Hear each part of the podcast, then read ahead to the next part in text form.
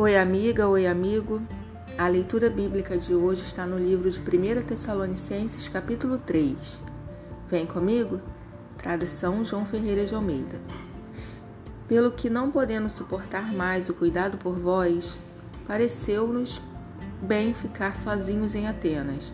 E enviamos nosso irmão Timóteo, ministro de Deus no Evangelho de Cristo, para, em benefício da vossa fé, confirmar-vos e exortar-vos a fim de que ninguém se inquiete com estas tribulações, porque vós mesmos sabeis que estamos designados para isto, pois quando ainda estávamos conosco, predissemos que íamos ser afligidos, o que de fato aconteceu e é do vosso conhecimento.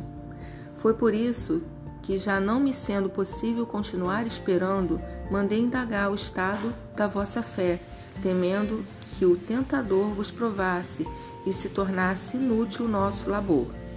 Agora, porém, com o regresso de Timóteo, vindo do vosso meio, trazendo boas notícias da vossa fé e do vosso amor, e ainda de que sempre guardais grata lembrança de nós, desejando muito ver-nos, como aliás também nós a vós outros, Sim, irmãos, por isso fomos consolados acerca de vós pela vossa fé, apesar de todas as nossas privações e tribulações, porque agora vivemos, se é que estáis firmados no Senhor.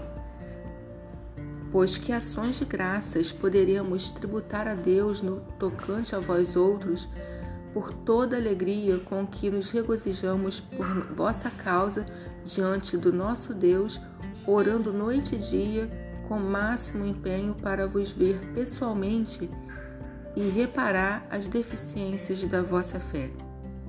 Ora, o nosso mesmo Deus e Pai e Jesus, nosso Senhor, dirijam-nos o caminho até vós, e o Senhor vos faça crescer e aumentar no amor uns para com os outros para com todos, como também nós para convosco, a fim de que seja o vosso coração confirmado em santidade, isento de culpa na presença de nosso Deus e Pai, na vinda de nosso Senhor Jesus Cristo com todos os seus santos.